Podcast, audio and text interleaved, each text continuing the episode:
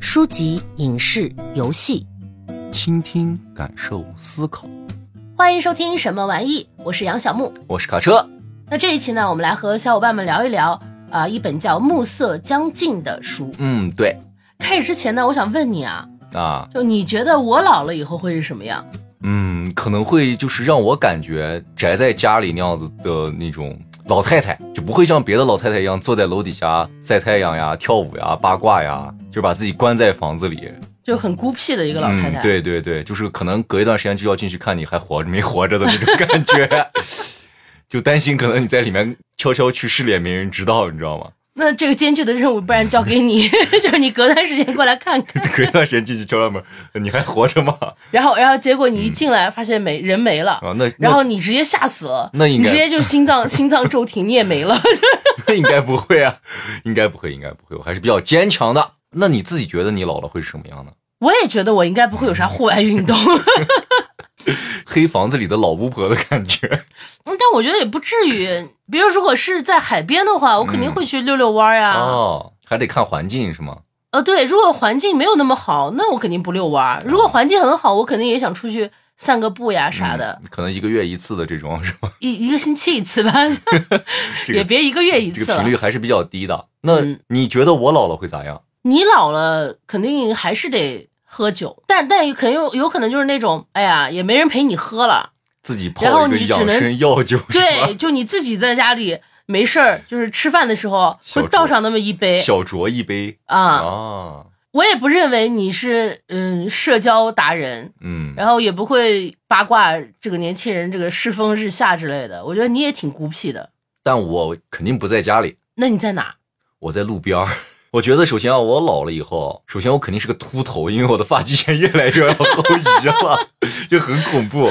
然后我可能会那样子坐在路边，或者找个商业街，你知道吧？嗯，然后那种露天的咖啡馆，看一些那会儿的年轻的小姑娘，哦，嗯，作为一个欣赏，你觉得你老了还挺潮的，还还要在一个咖啡馆门口，呃也不一定是咖啡馆嘛，反正就能坐在路边儿的那种地方，总就不能让不我喝就不咋喝咖啡，还跑到人家咖啡馆消费券。那总不能让我坐马路牙子上嘛，那再摆个盆儿，到时候我觉得还震你可以一坐马路牙上，就马路牙上，我给你送一个那种碗儿小酒壶， 你你就。抱着那个小酒壶坐到马路牙子上，然后拧开喝一口，看看姑娘。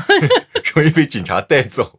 然后会觉得我可能那你肯定是你骚扰人家小姑娘我才会被带走。我才不会，我肯定会坐在路边很老实的。等到那个岁数，我得追得上人家。那就说回我们的书，嗯，你跟大家说说这本《暮色将近》大概讲了一个啥内容吧？这本书简单来说，实际上就是作者的一个回忆录，也就是自传了。嗯，其实，在书中呢，他也非常豁达的提到了很多东西，比如说这个他在面对衰老呀、死亡这一方面的自己的一个感受，然后还讲到他年轻时候的爱情，还有他的性生活。也不止年轻，啊， 对，不止年轻，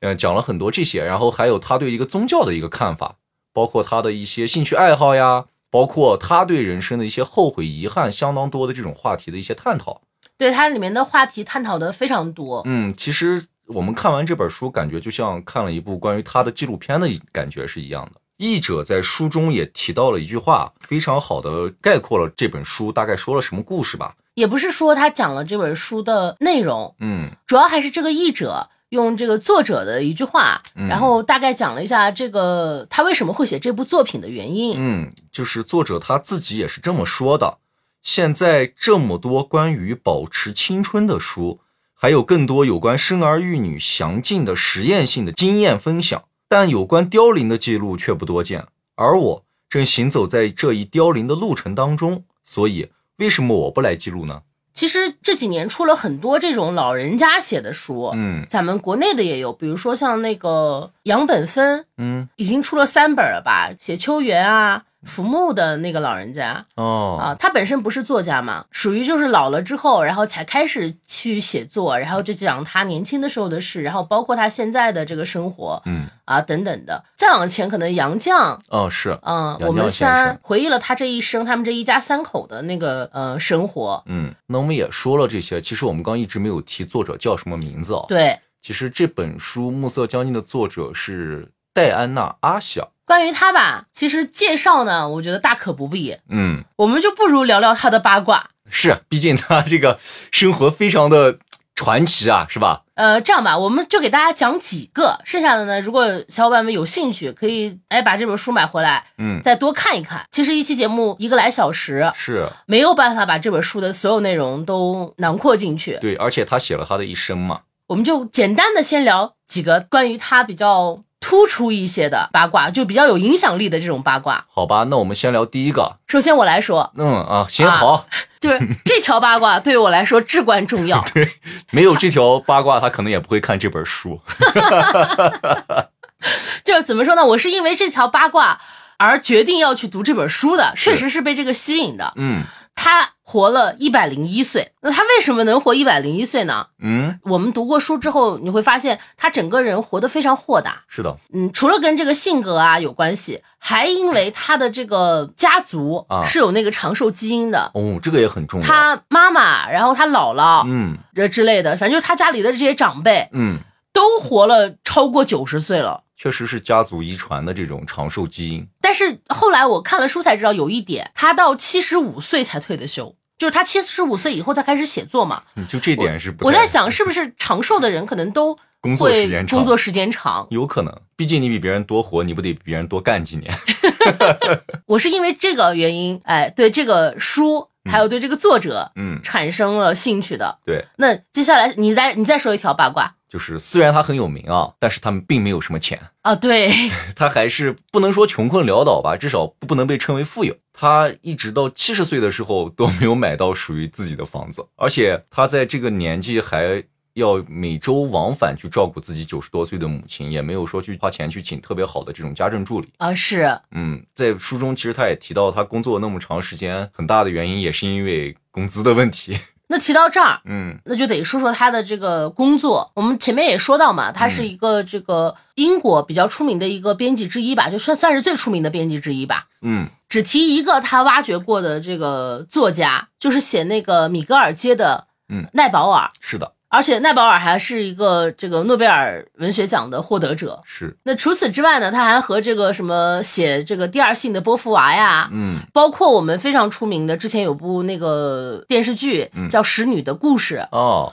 写《疯癫亚当》三部曲的这个作者阿特伍德，哦，跟他们呢都有过一些合作，嗯，所以我们在书里还能看到很多他对各种作家的吐槽，是的，这是或我者们是这个文学圈人的吐是槽。这是我们平时就是如果只读这个作家的作品看不到的另一面了。嗯，那之前不是也说到这个他到七十五六岁才退休嘛，是的，也提到了他是退休之后才开始进行写作的这个事业的嘛。是，这个肯定就跟他的这个编辑的这个事业有关系。他一开始写书，感觉就很顺，就那个奖啪啪啪啪啪的就上。他在书中不是也提到了吗？他写了书，很快的发表了以后，他自己其实也觉得蛮惊讶的。那这方面也是他的一个属于退休之后的事业嘛。嗯我们今天讲的这本《暮色将近》，嗯，就是他在八十九岁的时候写的。八十九岁这个年龄，嗯，放在我们正常人的这个思路里，居然还能拿起笔来写作，确实是一件让我不太敢想象的事情。而且确实写的很精彩，是这的，本而且书写。的很很有意思。另外呢，他还有一项事业，就是嗯他和这个他的前男友，算是吧，本来就是前男友，就是他他和他的前男友处对象之后分手 了，分手了之后两个人做朋友，然后一起呢就创立了一个出版公司。嗯那这就是关于他事业的八卦，大家可以分为这几类。嗯。那你再，要不然你再说一个吧。 那我们再说说，其实他这一生的这个婚姻情况吧。嗯，其实他是没有结婚的嘛，对，而且他一生也没有孩子。他在他的这一生中啊，其实也是有想要过孩子的一个阶段的。呃，四十多岁的时对，候，然后他那会儿想要一个孩子，但是很可惜，她怀虽然是怀孕了嘛，但是还是流产了。就是让我们一般人看来很奇怪的事情，她并没有因为孩子流产而过分的悲伤。其他的媒体在介绍这本书的时候说，嗯他把这个自我感受嗯放在了这个呃首位，是就的是对于生育这方面来说。是的，所以他在书里也提到嗯，他这个流产了之后，因为其实算是一个比较危险的情况了是，的，而且她当时说是已经上了手术台，要抢救，要输血，反正是很危险。对，，很危险的一个情况了。那等他这个治疗完成之后，嗯他醒来之后，他觉得哇，我竟然还活着，对，是然后的而且他说，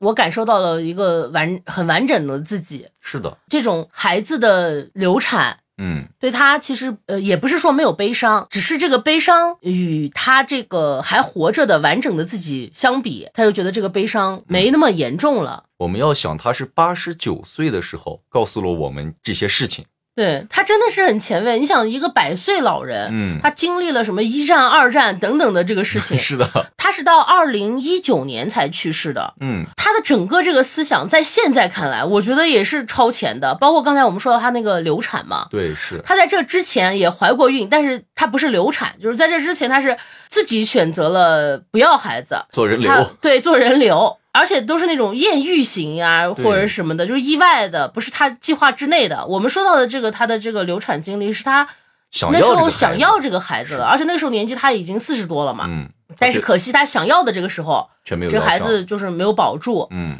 但在之前她都是以保持了一种不想要的态度，是的，然后在这之后，他也保持了一种，他也没有再过再有过想要孩子的这个念头，就仅此一次。好像是一种体验对他来说，对，总而言之吧，嗯她确实是一个非常前卫，而且非常劲爆的女性。嗯就即使在我们现在来看，她的这个思想也还有行为对，也极其的劲爆。那这些都是在她这个呃书里会讲到嗯的。那你说一下这个看完这本书你有什么感受吧？就作为一个这个年轻男性来说，其实我个人啊对这个传记类的作品阅读是很少的。嗯我一般情况下对这个传记类作品的看法分为两种啊，一种是我知道的人，一种是我不知道的人。我一直觉得，其实这些事情是另一个人的故事，与我个人好像关系不太大。所以，即使我可能对这个人感兴趣，我也不会去看这本书。我能把它读完，我觉得对我个人来说也是一个比较大的进步。 主要是他写的确实很有意思，提到他的这个感情经历啊，包括他的这些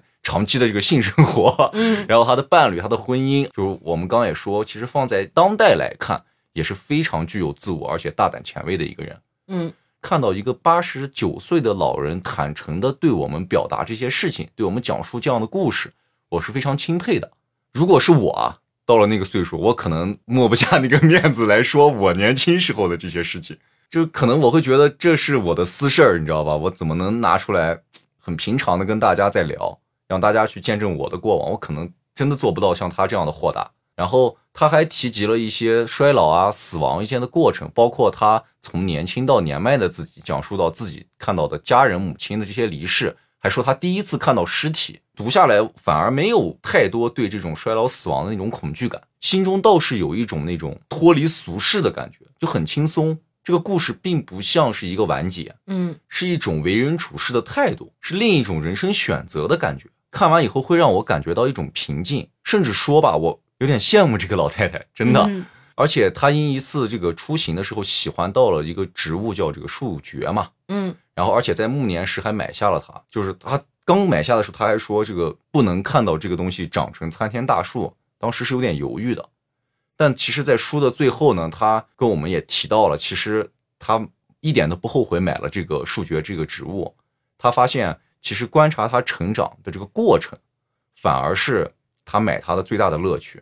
她这种成长的这种视角和态度，让我非常的喜欢。对，关于这个植物其实是首尾呼应，因为他、嗯他在第一章就提到了这个树蕨嘛，嗯，当时是以为买回来是个大的，是，啊结果没想到买回来是个小苗。嗯看到的时候他就很担心嘛，对就担心这个玩意儿长不大它就没了。嗯，结果到这个书的结尾，给了我们一种首尾呼应的感觉，他就对发现，哎，观看这个小树苗长大的这种感受感觉，嗯。他非常喜欢嘛。是的，是的，我也非常喜欢。那你说说你呢？你读完这本书的感受是什么样的呢？首先啊，嗯，他确实非常的坦诚，是就是有一种赤裸裸的把自己抛开抛来抛给你看的那嗯种感觉。你前面不是也说到了，就是你觉得你老了之后，你不会这么像他这样。如果要写这个回忆录，你可能不会像他一样我。坦诚不到这个地步，可能，对， 嗯他就是把那种我们好的、坏的。嗯，包能括说我的们不这能个说的，对能说的不能说的，包括我们这个世俗里面有一些可能会要受到那种谴责，谴责的嗯，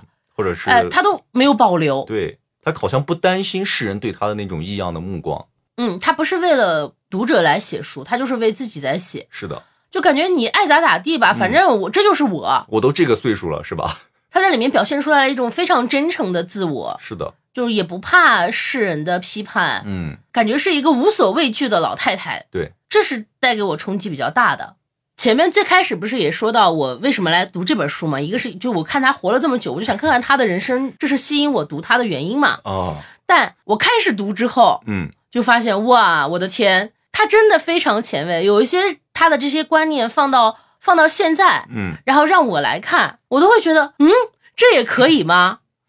就所以，我读的时候其实是有一种猎奇感的。是这也是可能刚才我们就说啊，我们就干脆不介绍他了，我们只是聊聊他的一些八卦对，的原因，嗯就是有这种猎奇感的，嗯，因为你无法想象一个老太太她到六十多，对就还有性生活。就在我看来，女性大概可能五十来岁嗯就绝经了之后，应该就没有性生活了。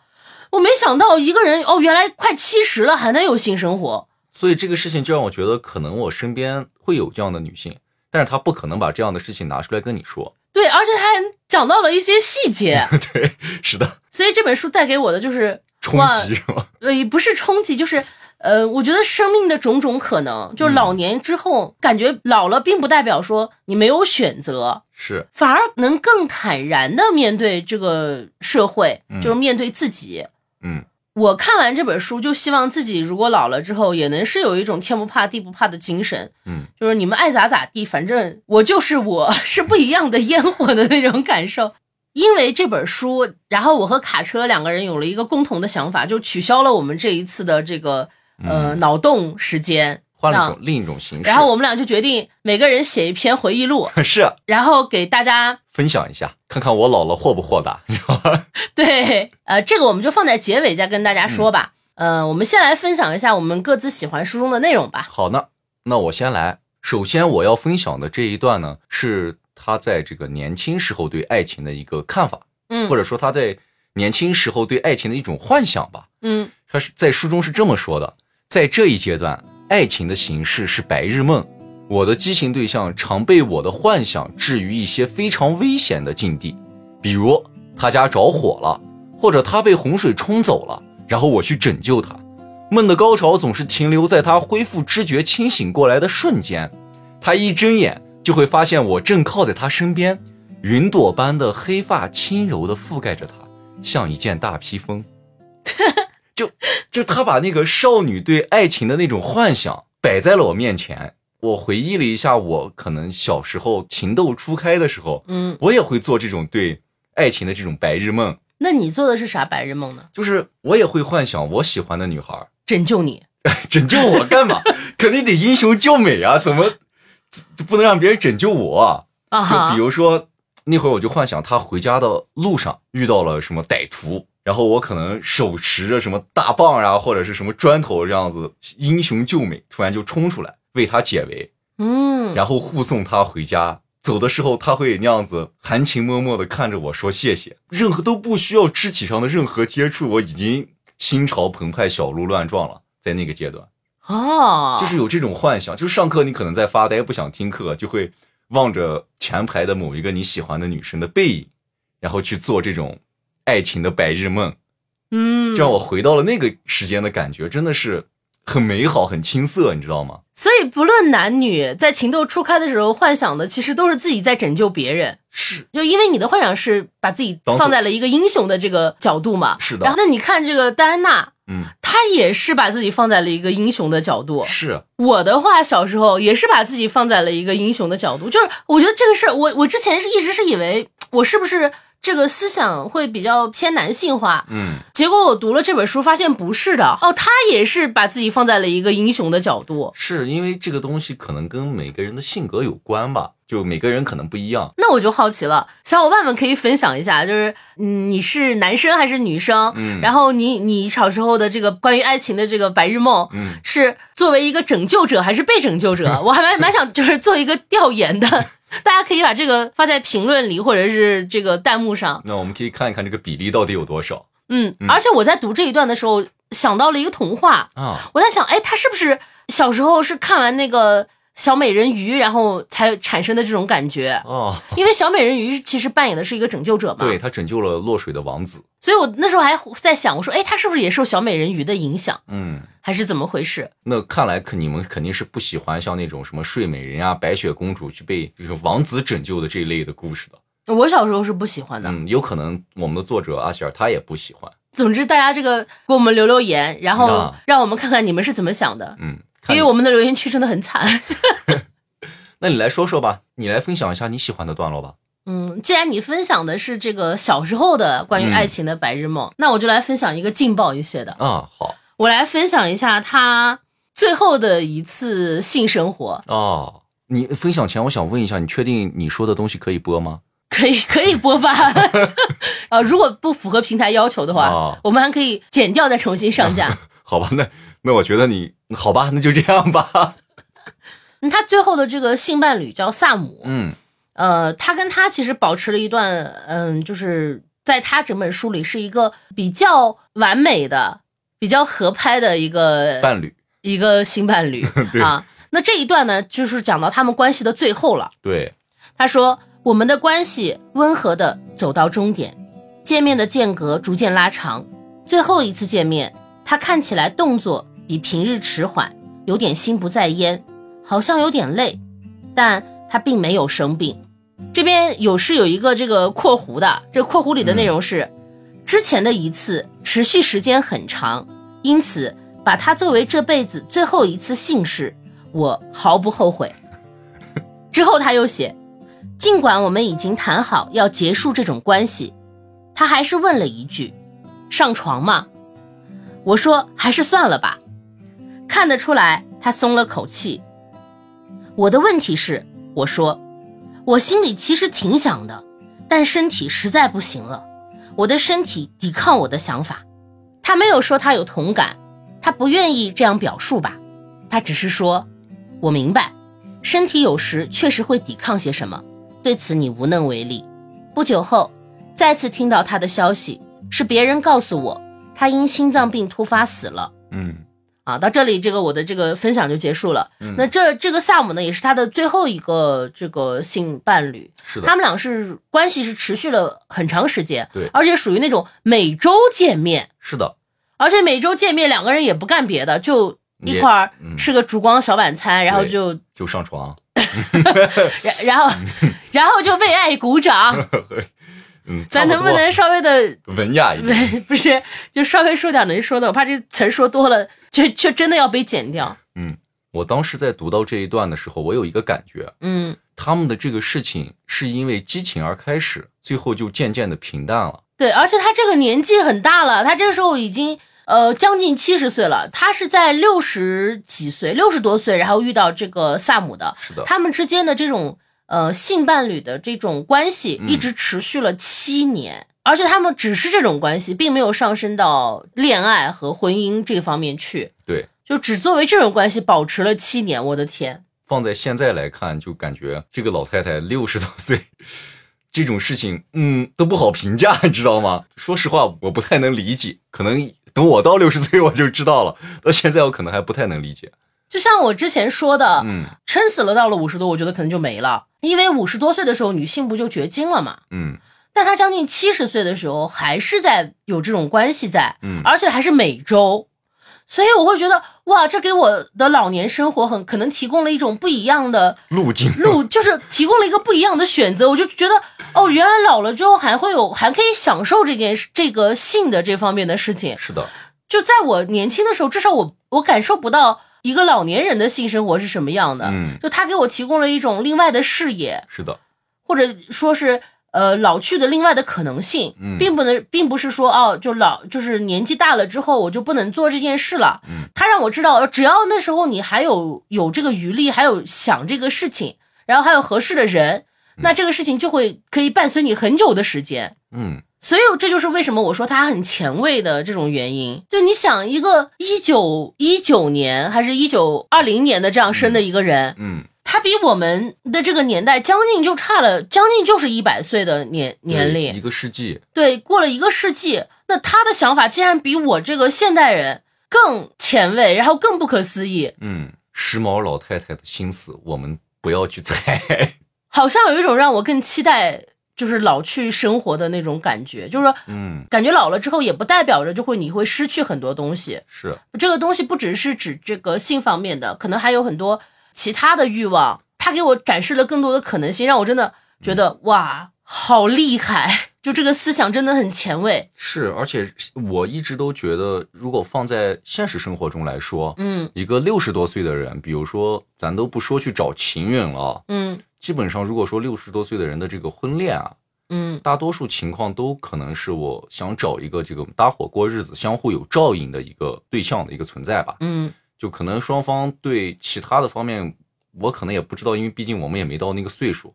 即使我父母在那个岁数，他也不可能跟我去聊这些事情。对，我现实中看到的可能只是两个人相互照应，一起搭伙过日子了。嗯而他给我的感觉就是，好像在你到那个岁数，依然可以做出这种选择。呃，我读完他情史的这一部分，嗯，看着我妈，我特别想问我妈，我说你和我爸现在还有性生活吗？但是我想了半天，问不哎出呀口。，算了，先暂时先别问了，然后就没有问出来。但我觉得找个机会，我一定问问我妈。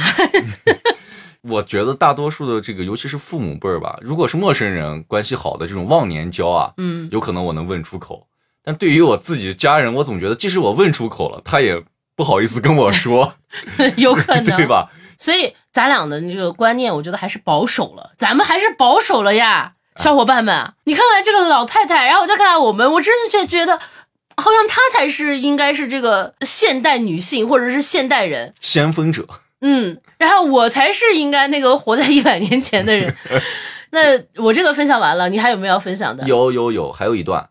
嗯，嗯这一段是来自这个呃作者的母亲去世前啊，可嗯以是这么说，跟他说过的一些事情，就是他是这么说的：我不怕死，妈妈过去总这样说，还以平静的口气讨论身后事，以此表示他确实比大部分人不怕死。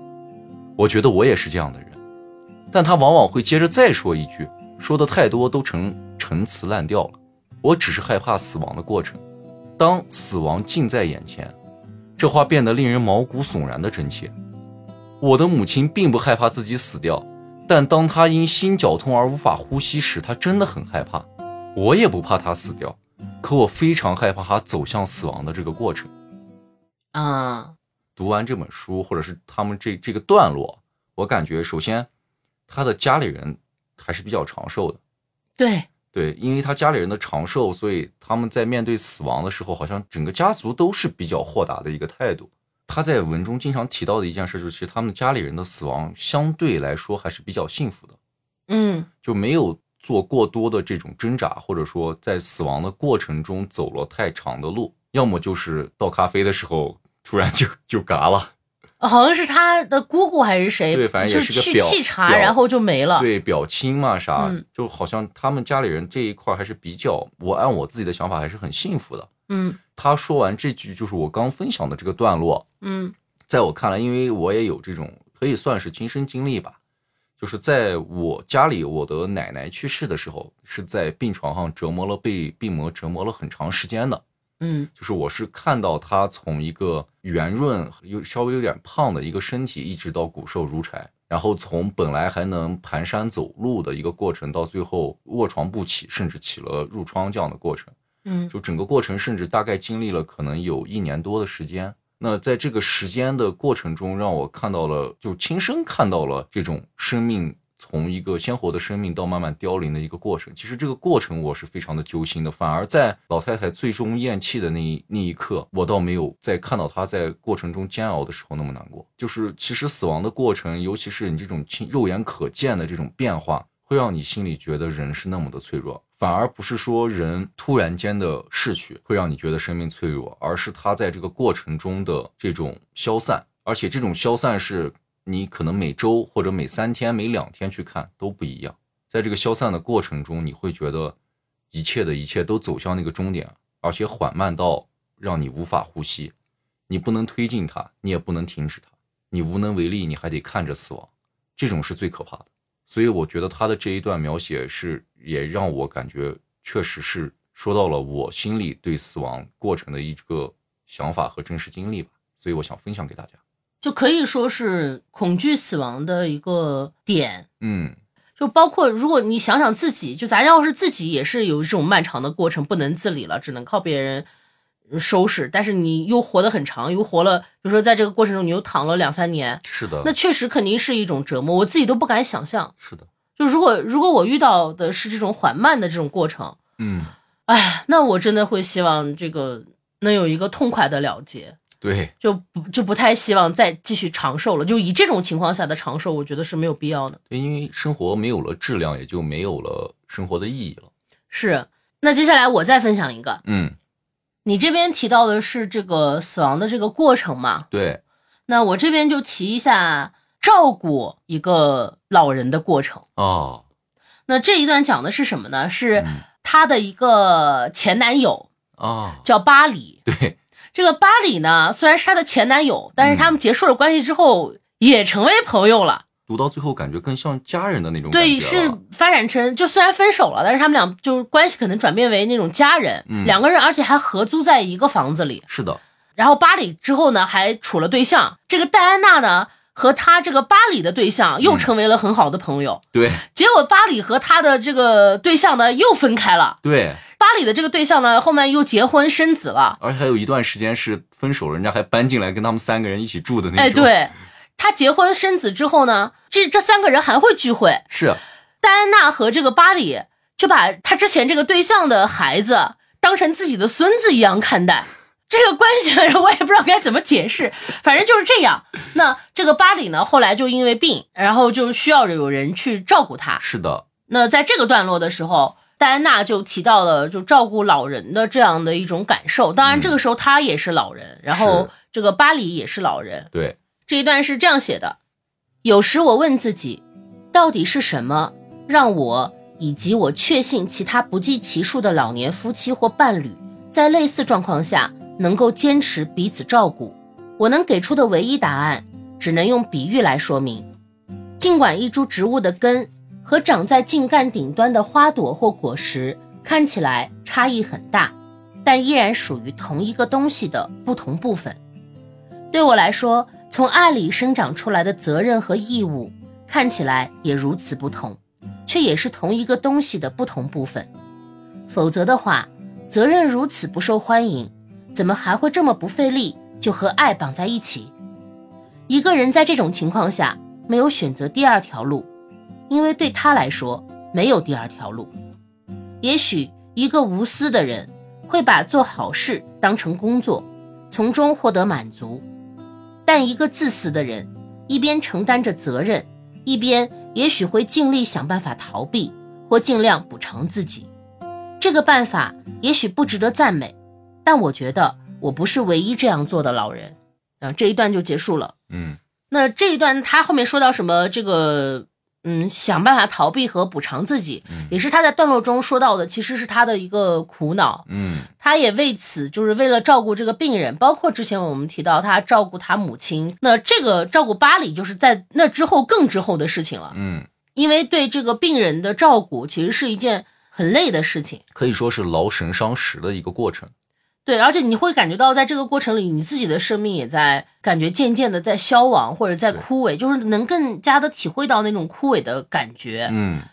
所以，他其实对于照顾人的这一方来说，嗯，它确实是一种可能更多的是属于精神上的一种折磨，嗯而对于病的这个人，他可能就是两方面的折磨，他都在受，嗯所以产生了这种就是逃避啊什么的想法，我觉得是完全可以理解的。但是他的这种逃避，并不是说他不去负这个责任，他还是在照顾这个人，是啊只不过有有的时候。就是嗯有一些工作或者不得不处理事情的时候，要离开照顾的这个病人的一段时间，嗯他那时候会觉得是轻松的，会舒，相反还会很高兴。嗯。就这种心情，我觉得是完全可以理解的。对，而且其实，在这一段之前，他还有提到一个一个情节啊，这个巴里不是当时在医院里，对 然后不上厕所，就非要等他来，对，等他来了以后，他扶着巴里去上厕所，结果就弄得一片狼藉嘛，在厕所里。嗯，他当时说到，他竟然毫不会这种嫌弃或者是厌恶的，就帮着收拾完了。对他自己都很惊他讶。自己惊讶会很惊讶，因为正常情况下，人对这个同类的这个排泄物肯定是有一定的厌恶感，这是一定的。别别同类了，就自己的也有厌恶感呀。所以在他这个完成了对巴里的这个事情以后，他自己就开始问自己，他自己居然能把这个事做的毫无波澜，对吧？嗯，就所以他才会说到，有些时候这个责任是另一种情况下所生出来的一种情感，但是它跟爱其实是在一起的，而且他能很坦诚的跟别人说我不干这些事情，我自私的时候，我是轻松的。嗯，这个其实，在很多情况下，好多人是说不出口的，并不会做到像他这样的坦诚无私。是，反而看到这个老太太的这种坦诚，是让我心里很很踏实的。我告诉你我，我很嫌弃，是吧？或者我告诉你，我就是自私的。我确实觉得我可能不照顾你的时候，去干我自己的事事情，我非常的轻松，非常的快乐。嗯，但是我在我照顾你的时候，我依然会把我的义务和责任尽到，而且对他会对这个义务和责任做一个自己的思想上的一个思考。我觉得这是一个很重要的事情。对，这也让我想到了我们老了以后的情况。哎天哪，我觉得我也能坦诚的面对我的朋友来照顾我这件 事。那你那我尽量希望你能自理，你知道吗？那有可能是我照顾你们，也有可能、嗯、有可能。就是他让我觉得，特别是像我们这一代，如果说是我们最后没有伴侣，或者是伴侣提前离世，那我们这一辈的人该怎么办？对，那在看这本书之前，嗯，我会觉得朋友呢，尽量最好就完全不要麻烦嘛。是啊，他给我提供了另一种思路，就是要原来朋友也是可以互相照顾 的。其实像他和巴里就后来就已经分手了嘛，是的他和巴里分手之后还和别人处对象呢，嗯就巴里也是一样，也和别人处对象。嗯，他们俩最后以这种朋友的关系，但是不代表他们之间没有他们并没有啊断开，没有，爱。对，他的这种爱就可能像你说的，更像于亲人的爱，这是的种陪伴的爱，是了，就是他们俩的这种关系，最后都能可以是互相照顾的这种情况。嗯咱们朋友的关系也可以啊，嗯，我对你们很有信心。 我们加油，加油，不让自己一定要拉床上。 好吧，那我再分享一段，好，呃原文中是这么说的：反过来想，如果我们能突破自己感知的局限，知道有些人的生活才刚刚开始，对他们来说，前面的路很长，充满了谁知道会怎样的未来，这是一个提醒。实际上，这真的能让我们再次感受并意识到自己并不是朝着虚无延伸的黑色细线末端的小点，而是生命这条宽阔多彩的河流的一部分。这条河流充满了开端、成熟、腐朽和新生。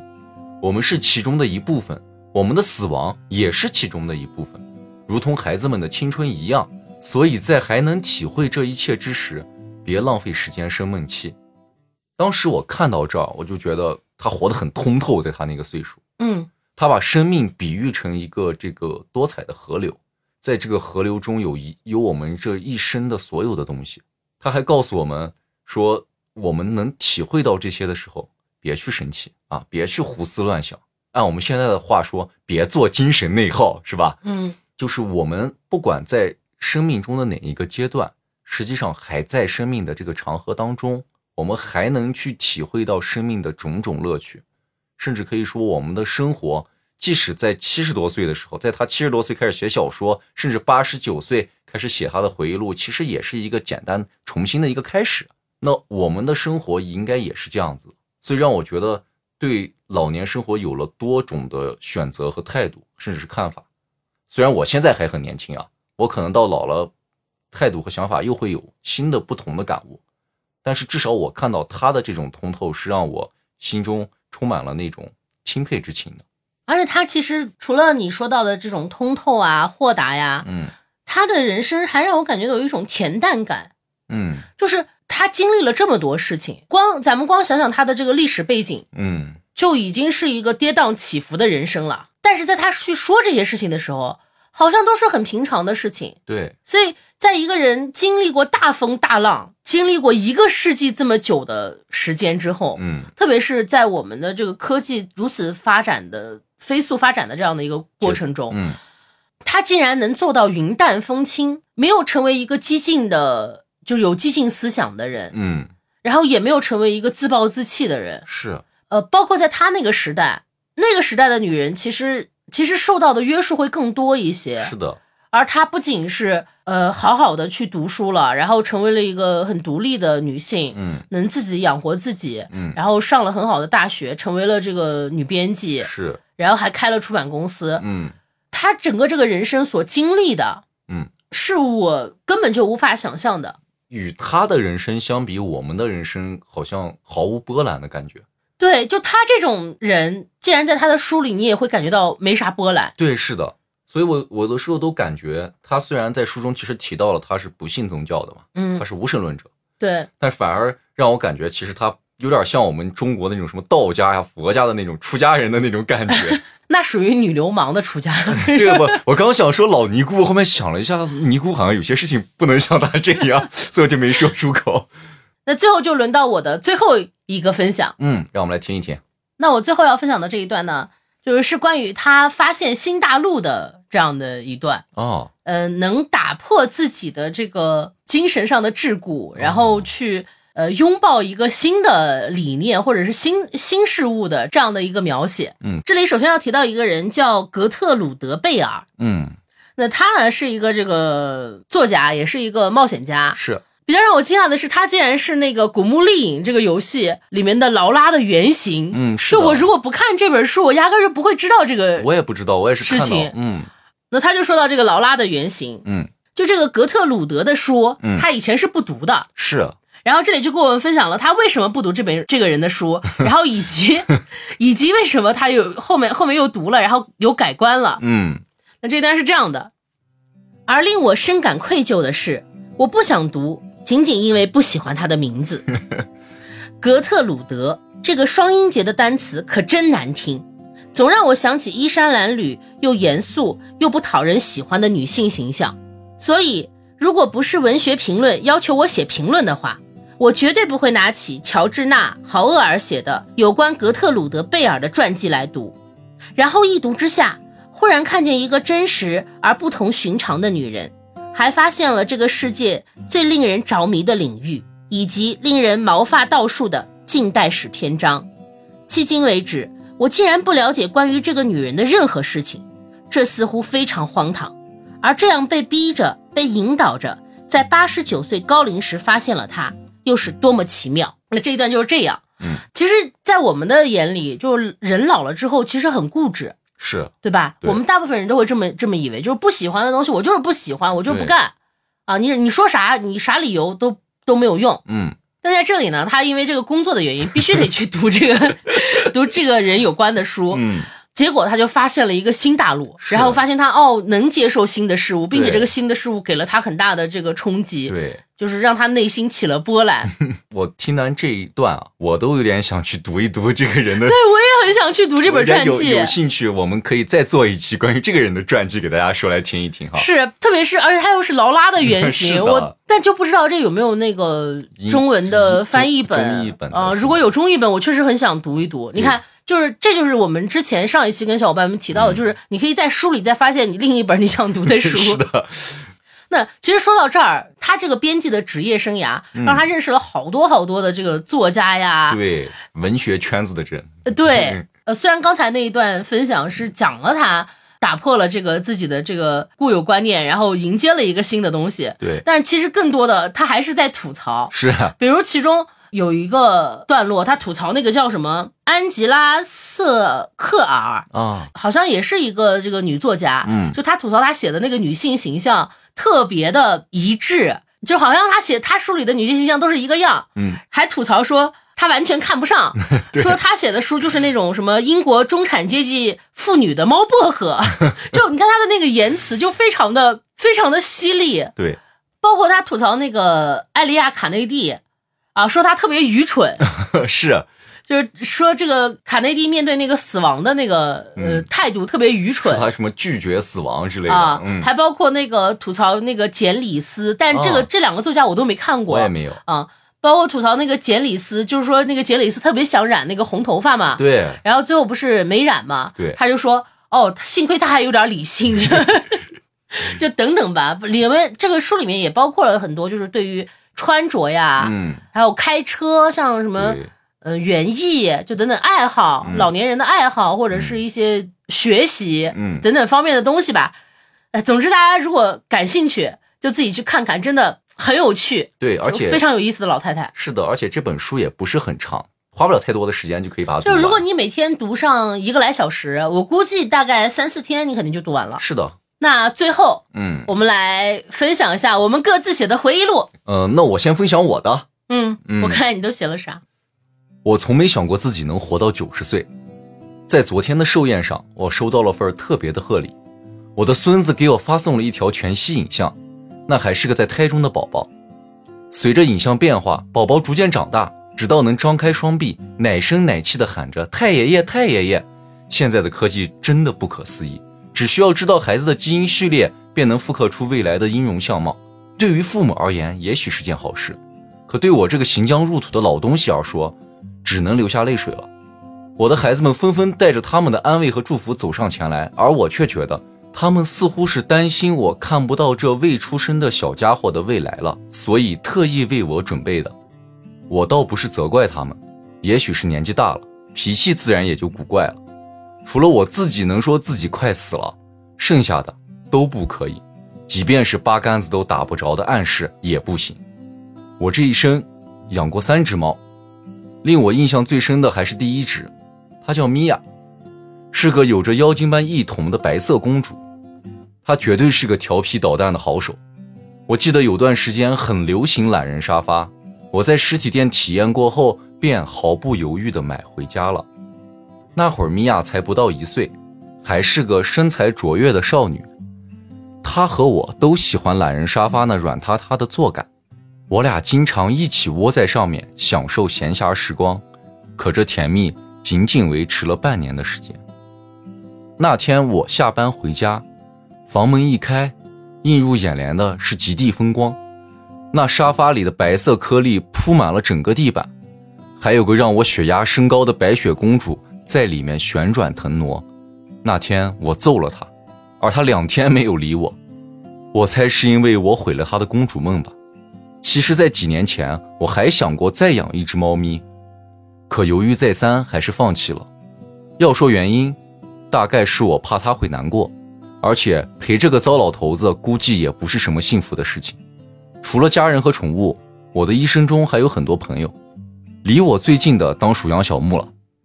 他和几个好朋友一起住在间海景别墅里，在我顶层公寓的落地窗前，正好能望见他们那种满波斯菊的小花园。在三十多年前，他们刚买下这栋房子，那花园里全是些叫不上名字的杂草，光让土地变荒芜就花了整整一天。本来预约的园艺公司也被倔强的喵子拒绝了，结果花园是干净了，他的老腰也报废了，整整在医院里住了两个月才能勉强起身走动。等他再回到这里的时候，花园里早已生机盎然了。为了庆祝他出院，大家决定在花园的栗子树下烧烤。那天我们喝了很多酒，我记得我躺在柔软的草坪里，陪着地球一起旋转，直到把胃里的美食吐了个干净。最后还得是唯一清醒的喵子拄着拐杖把花园的狼藉收拾干净。现在虽然我的腿脚已不听使唤，可喵子送我的电动轮椅真的很方便，即便是台阶楼梯也如履平地，这样我就能时常出门去看看那些还活着的家伙们。杨小木在步入暮年之后，越发的不愿离开卧室了，有时甚至几乎几天都看不见他的身影。我严重怀疑他被奥雷里亚诺上校附身了，正日复一日的做着精致的小金鱼。今天他又躲在屋里，听他们说，他已经一周没有出来了。我不顾众人反对，用我的电动轮椅撞开了他的房门。映入眼帘的是昏暗台灯下他熟悉的背影，撞门的巨大动静并没有惊扰到他的专注。他伏在桌前，如同一尊雕像。我缓缓走进书桌，本想叫他出来透透气，可看到桌上摊开的羊皮卷，我便明白了。我缓缓转身走了出去，顺便带上了房门。临走时，我找了工人，砍掉了院子里的栗子树。以后能说我快死的家伙又多了一个，没了。哇，这个真的可以。嗯嗯，嗯那我就不禁想问， 你要问啥？ 我看着羊皮卷，我看啥呢？ 我不知道呀。就而且为啥我是在昏黄的灯光下，我就不能，你那时候就不能，你就不会觉得我要找一个亮的，嗯，我就一定要昏黄的。要不然感觉那羊皮卷不够神秘。就我我老了是在你心里会研究一些神秘学 吗？呃，有可能像神学呀、玄学呀、什么五行八卦 之类的东西，哇哦，也有可能那。指不定我老了我学会御剑飞行了。那可太厉害了。 有没有可能在你眼里，我我是老了以后可以学会御剑飞行的那一种？嗯， 希望吧，希望到时候我们坐的什么电动轮椅，你在天上飞，好吧？那为啥在你老了之后，我还是一个人呢？你自己的卧室你不能一个人吗？我就不能有个老伴 儿？你老伴儿可能活不过你、啊， 哦哦，这个这个我是我是信的是吧？啊，这个我是信的。啊，然后我还想问一个，嗯， 这个喵子为啥也是还单身着呢？ 啊，他在你眼里就是一个注孤生，就是一辈子都不会有对象，对吧？可能是吧。他现在还没有初恋，嗯，结果到了你九十岁了，他还他还没有初恋，这为为啥在你眼里喵子会是这样？喵子太可怜了， 对我想问你，为啥在你眼里他这么可怜？可能我舍不得他找对象，你知道吧？那凭啥你找了，你还有你还有纯孙子了啊？你舍不得 他，你舍不得他找，然后结果你都有纯孙子了，这就是自私合理吗你看，有的时候人的自私就是这样的，你知道吧？我可以，他不行，但是我觉得有些地方还是很真实的，那是比如说比如说你说到那个。呃，我们要整理花园，嗯结果喵子不要园艺公司，他就要自己干，是的然后结果把腰给弄坏了， 对，就在床上得躺两个月，这事儿是喵子干得出来 的，真是的，是的，还有就是，还有就是他送给你电动轮椅，这也是他能 干的，他肯定会送的。对，是的，就他即使是要去贷款，他也会给你送个电动对，他轮是椅这的。样的人。 但为什么这样的人到老了之后还是没对象呢？然后还有太惨了就是，我觉得一定是那样，比如说我把这个院子弄得很乱，喝完酒，然后拍拍手走了，然后喵子还得一个人去收拾。啊，对，因为肯定只有他一个 人，就只有他不喝酒对嘛。他可能到老了还是不喝酒。我们来征个婚吧，就是，嗯呃，不是，征别征别征征婚了，就征个对象 吧。喵子啊，是未经喵子同意，没 有没有谈过，没有处过对象，姑娘们看过来啊，没有处过对象，还不喝酒，然后自己有房啊，有房，嗯，然后有正经的工作，是一个很会照顾人的小伙儿对做饭也好吃。啊、呃，这倒不至于吧， 也不要瞎有的没的，不要我乱吃我说我吃过，我觉得挺好吃的啊。啊。行，那就是卡车觉得他做饭很好吃，嗯，然后呃，还有才艺，啊，对，还会弹，还会弹琴还，会弹琴，嗯，唱歌也好听，是吧？就是有一些音乐才华，嗯然后大高个儿啊，一米八。嗯姑娘们，如果有兴趣啊，欢迎联系我或者卡车，嗯，好吧？ 你可以直接在评论区跟我们说，然后我们直接把你推给他就行。啊， 那那我们来听一听杨小木的回忆录到底说了些什么。好嘞。在我二十几岁时，我爸指着公园里运动器械上的老人对我说：“你看，人啊，到了那个年纪，大都是一边说自己活够了，一边使劲想法子活久一些。那时我想的是，能活久点当然好啦，但我并不理解为什么会有活够了这种想法。即使到了现在，我已经一百二十多岁的时候，我仍然无法完全理解。之所以说一百二十多，而不是确切的数字，是因为我已经不太记得准确的岁数了。这大概是因为从二十几岁时就开始不过生日的原因。起因是不知从哪儿听说的民间传说：如果一个人不过生日，阎王就会忘记他的存在，自然也就会忘记收他的时间。自那之后，我便不再过生日了。这样做的好处不仅让我省下一笔小钱，更让我没有了年纪的焦虑。谢谢阎王他老人家没有经过科学的改造，不然很可能排好了表格，制定接收名单，或是数字记忆超群，根本无法忽视我的存在。而我确实受益于科技的发展。七十来岁的时候，我和我的朋友一起注射了延缓衰老的针剂，它让我们这些老家伙的寿命平均到了一百三十岁，这绝对是最好的发明。当时这针很贵，而我们没有花一分钱，因为我们是最后一批小白鼠。如今它已经普及了，每个人都能用低廉的价格获得相对长久的生命，代价总是有的。现在的退休年龄是八十岁。院子里又响起古老的音乐，子高带着老王和仙儿开始了今天的晨练——女团舞。我至今也没能记得那个女团叫什么名字，只记得是个年少时很火的韩国组合，早已销声匿迹了。我们四个人住在这个新式四合院一起养老，之前还有我的老伴儿，但他在五年前去世了，原因是跳伞。我俩是在八十岁时认识的，原因也是跳伞。不得不说，八十岁的初婚还是很美好的。